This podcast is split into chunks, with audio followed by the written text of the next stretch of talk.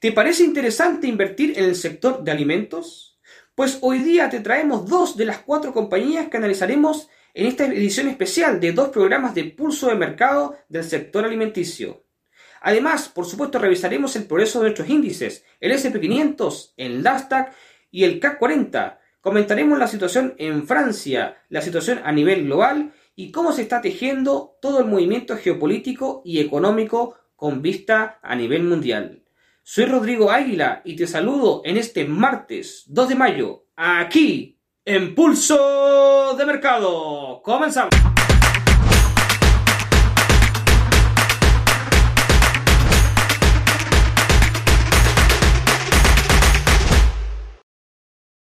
Antes de continuar, te recuerdo que todo el contenido que encontrarás en este canal es solamente de carácter educativo y que los resultados pasados no constituyen garantía alguna de los resultados futuros. Teniendo clara esta información, continuamos. Una importante y estratégica posición ha venido tomando China, sí, la China comunista de Xi Jinping en las últimas semanas. Para ser preciso, en los últimos días ha tenido un acercamiento con el gobierno de Ucrania, con el objetivo de funcionar como una especie de intermediario para una salida pacífica al conflicto bélico que ya conocemos. No es misterio para nadie de que el régimen de Xi Jinping y el régimen de Kremlin son muy cercanos, no solamente a nivel diplomático, sino que el intercambio comercial realmente es muy fuerte entre ambas naciones. Además, al parecer, a Vladimir Putin y a Xi Jinping los comienza a unir cada vez más un fuerte lazo de comprensión y tal vez, por qué no decirlo, de amistad. Este intermediario puede ser bastante importante y tal vez decisivo para, tal vez, por supuesto, encontrar de una vez por todas esa tan anhelada y deseada paz. No sabremos lo que vaya a suceder. Esperemos que realmente se encuentre una salida a este conflicto. Aunque a mi parecer es un poco complicado ya que los intereses geopolíticos de Ucrania y Rusia parecen chocar, sobre todo ahí, por la península de Crimea. En todo caso, iremos monitoreando el progreso de estas conversaciones y se pueden llegar, ojalá, a un buen puerto. Por otra parte, a nivel macroeconómico en general, la economía se mantiene todavía muy expectante, no con una claridad hacia dónde el peso se podría disparar. Esto siendo reflejado directamente en el Standard Poor's 500, un índice que viene operando en rango a nivel técnico desde, desde ya hace muchas semanas. Algunos analistas apuestan que el precio se va a disparar hacia arriba e incluso otros hablan de que podría estar cotizando por debajo, allá, por los poteros, en los 2.500 puntos. Vamos a ver qué nos dice nuestro gráfico técnico y qué podríamos nosotros predecir de aquí a la siguiente semana y qué ha hecho de la semana pasada a la actual. Vamos directamente con el gráfico. La semana pasada veíamos como el SP500 llegaba al borde superior de este rango de precio marcado pues con nuestro rectángulo de color blanco para que visualmente se vea muy claro. Sin embargo, el precio estuvo manteniéndose arriba, no queriendo bajar todavía. ¿Qué es lo que está pasando en este momento? Pues vemos que subió un poquito, sin embargo no ha salido todavía del nivel máximo superior del rango. Las preguntas nacen, ¿será que el precio siga subiendo y por fin salga de este rango hacia arriba? ¿O será que se mantenga en este rango bajando? Pues bueno, la verdad es que el cuestionamiento es válido y para ello tendremos que hacer un análisis un, un análisis un poquito más minucioso. ¿Cómo podemos hacer este análisis un poquito más minucioso? Pues teniendo una vista un poco más microscópica, es decir, yéndonos por ejemplo a una vista de 4 horas. A nivel de gráfico de 4 horas, como vemos aquí atrás, pues vemos algo bastante interesante. El precio, hace pocos días atrás, rebotó sobre la media móvil exponencial de 200 periodos de 4 horas para impulsarse al alza. Sin embargo, hoy día el precio está comenzando a caer, está perdiendo fuerza como muestro ahí con la flecha de color amarilla. Esto coincide con el cruce justo que se está provocando en el MACD y también con el RSI. Es decir, todos los indicadores como el mismo precio, incluso el debilitamiento de la media móvil de 70 periodos hacia abajo, muestran de que quizá efectivamente volvemos a mantenernos en Durante las últimas semanas hemos ido viendo que a nivel técnico el Nasdaq, el índice tecnológico norteamericano, ha estado mostrándose muy limpio a nivel técnico. La verdad es que la situación y lectura del gráfico del Nasdaq ha sido bastante fácil para nuestro nivel de price action. Pero ¿cómo ha estado el desempeño del Nasdaq desde la semana anterior? Ha continuado esta tendencia alcista respetando los niveles y este canal que hemos visto tan limpio. Vamos a continuación a revisar el progreso en los últimos 7 días del Nasdaq. El Nasdaq se ha seguido moviendo de forma impecable al alza, tal como habíamos analizado las semanas anteriores. Así que si has entrado con nuestros análisis anteriores, por supuesto, has estado recogiendo hasta ahora beneficios. Por lo pronto hay que mencionar de que si bien es cierto el precio ha ido al alza, se ha mantenido muy lento en los últimos días, como podemos ver en las velas de 1D. Eh, a nivel técnico, marcamos con el MACD de que estamos en una tendencia claramente alcista. Continuamos en esto, rompiendo ya claramente esta tendencia, este canal bajista del que habíamos hablado hace un tiempo atrás. Así que la verdad es que las expectativas para el Nasdaq son muy positivas a largo plazo y si quieres todavía entrar estás a tiempo, no es tarde. Y si ya entraste te puedes seguir manteniendo y ir corriendo tu stop, lo que se le denomina un trail stop. Durante el día de ayer se conmemoró el Día Mundial del Trabajador, el día primero de mayo. Este día es muy importante porque es un reconocimiento a la clase trabajadora que ha levantado la economía en la historia del mundo. Sin embargo, en el caso específico de Francia, sabemos y hemos mencionado aquí que desde hace ya varias semanas han comenzado fuertes protestas en las calles de diferentes ciudades de ese país, principalmente en el reconocido y turístico París. Y estas protestas se han agudizado durante este primero de mayo, con fuertes conflictos entre policías y civiles, dejando a muchos heridos de ambas partes. Por su parte, el presidente Macron no ha hecho bien la tarea diplomática y se ha puesto en una posición muy peligrosa e incómoda para el resto de Europa. Se ha ido acercando a Pekín, dando un paso hacia atrás en el contacto con Estados Unidos y un paso hacia adelante en el contacto con el régimen comunista chino. La situación no parece gustar e incomodar a la zona euro y por supuesto sobre todo a Estados Unidos, ya que al parecer Macron estaría dando un cierto empujoncito a China apoyándolo en su política en general, incluso en la visión de la reunificación de una sola China con respecto a la isla de Taiwán. Además, Macron ha sido categóricamente duro con Estados Unidos en cuanto a toda la situación energética y cómo ha sacado beneficio económico desde la invasión de Rusia a Ucrania y con esto haciéndole cierto guiño a Pekín. Estos movimientos de Macron pueden ser muy peligrosos y sobre todo estando en una situación no muy cómoda al interior de Francia, con grandes protestas luego de su famosa reforma de pensiones. Veremos cómo se sigue desarrollando el gobierno de Francia y cómo va a estar el apoyo popular a su gobierno. Por su parte, vamos a revisar el CAC 40, el índice francés, Recordemos que hace tiempo atrás lo analizamos con un movimiento técnico alcista muy claro e hicimos un cierto análisis que pues no mostraba una posición a favor de compra. ¿Cómo ha estado el desempeño del CAC 40 desde nuestro último análisis hace semanas atrás? Vamos directamente a revisarlo y poder dar una mirada de lo que podría ser de aquí también hacia la próxima semana. Vamos a ello. Si hubiesen entrado en la oportunidad que vimos de análisis técnico hace semanas atrás con el CAC 40, sin duda alguna, como puedes ver en el gráfico, justo hubiesen salido con take profit, es decir, hubiesen sacado ganancias, rentabilidad, dinero al bolsillo. Sin embargo, en este momento ya no es interesante entrar porque el precio está comenzando a corregir. Tiene que corregir para volver a tomar energía. Sin embargo, no es garantía alguna de que el precio vuelva a subir de nuevo. Así que hay que estar muy expectante con el precio del CAC 40. Por lo pronto yo me quedaría pues fuera del mercado o aparte si eres un operador de muy corto plazo tal vez considerar la posibilidad de entrar a la baja pero cuidando muy bien tus stops ya que el precio sigue en una tendencia alcista.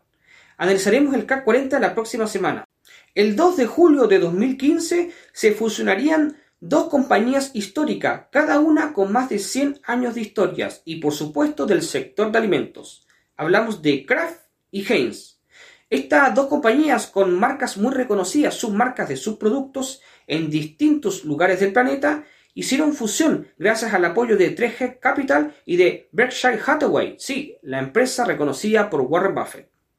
Hoy día reconocida como Kraft Heinz, es uno de los actores más importantes de la bolsa de Nueva York y es realmente un coloso del sector alimenticio a nivel mundial.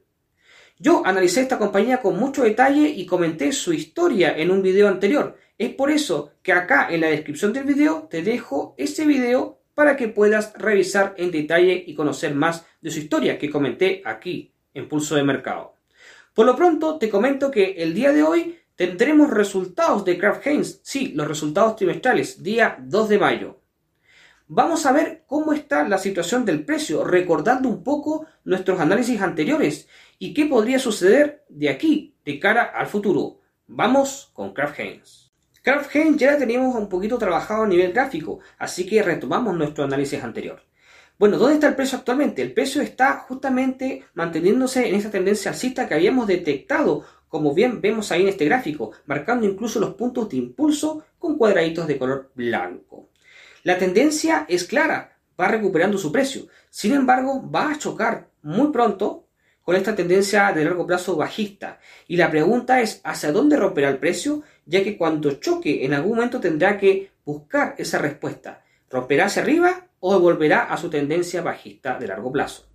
Yo tengo fe, a nivel personal, no es una recomendación de inversión, es que el precio se vaya hacia arriba, ya que la cotización va muy por debajo del análisis fundamental que en algún momento analicé con esta compañía.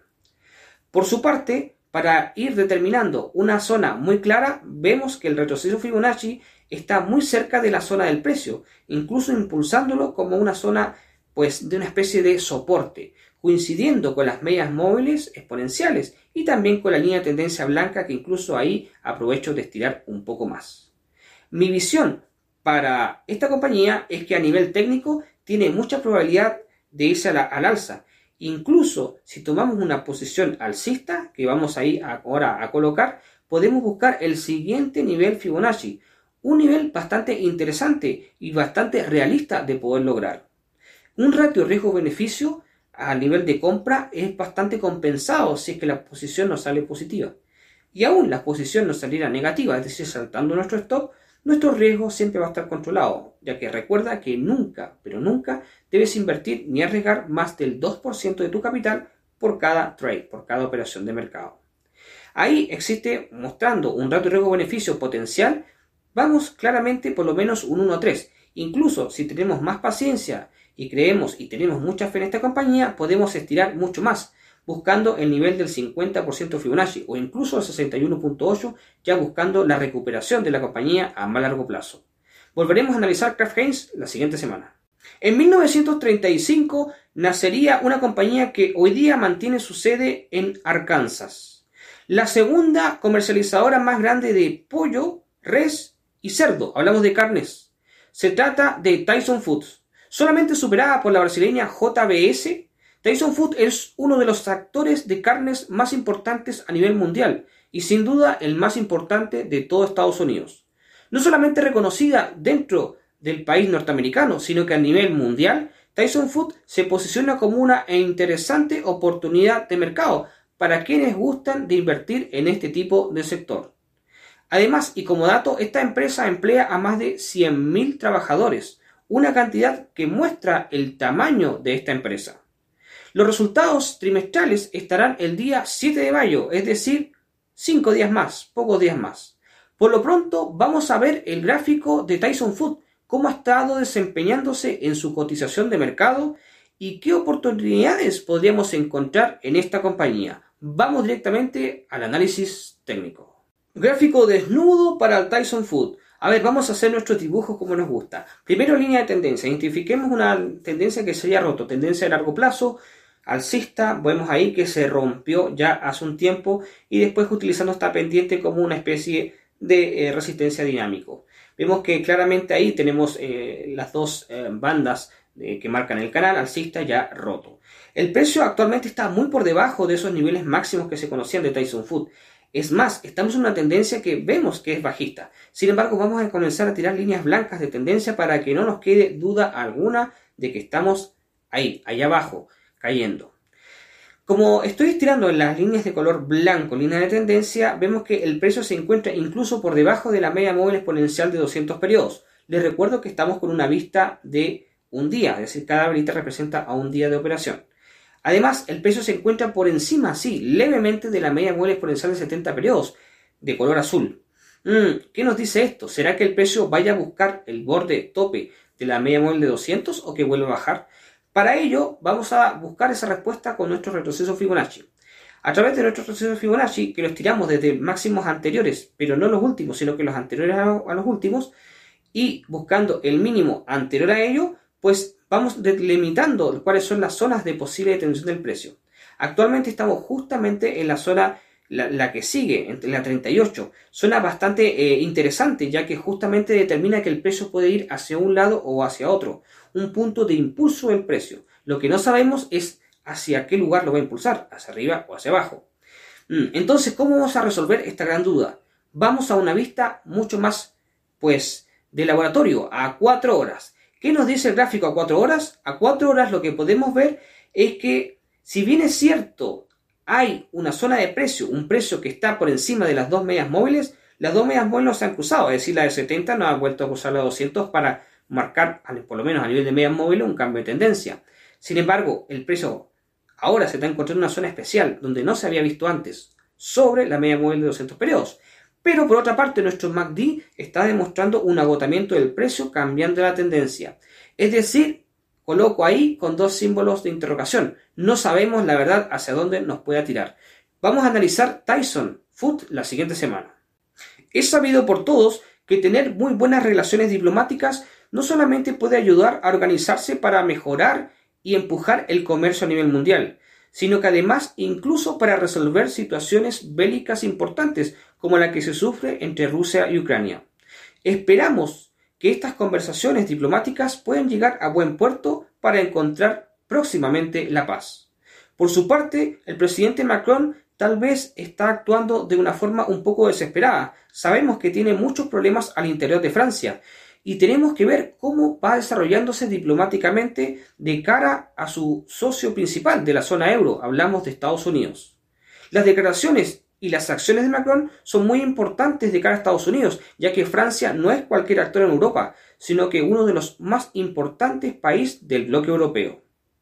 Por otro lado, las compañías que analizamos hoy día del sector alimenticio muestran importantes oportunidades de mercado, sobre todo Kraft Heinz. Por su parte, Tyson es una compañía que no habíamos tocado aquí anteriormente y hoy es la primera vez mostrándonos, digamos, una situación que podría ser de análisis para la próxima semana, ya que no se ve con claridad hacia dónde irá el precio. Kraft Heinz, en el caso contrario, es una compañía que ya hemos tocado un par de veces aquí y una de mis favoritas, debo decirlo. Por supuesto, también la revisaremos la siguiente semana, pero además el siguiente martes analizaremos dos compañías más, se nos sumarán dos más del sector alimenticio. No te diré cuáles son, tendrás que esperar el próximo martes. Y los índices, por supuesto, los volveremos a revisar. Te recuerdo que si no te has suscrito a Pulso de Mercado es el momento preciso para hacerlo, aquí abajo y también activando la campana de notificaciones. Yo ya me voy despidiendo, pero te dejo invitado para el día de mañana, ya que mi compañera Verónica Chacón, desde Costa Rica, estará analizando el mercado Forex. Entonces nos vemos el siguiente martes, aquí, aquí mismo, en Pulso de Mercado. Nos vemos.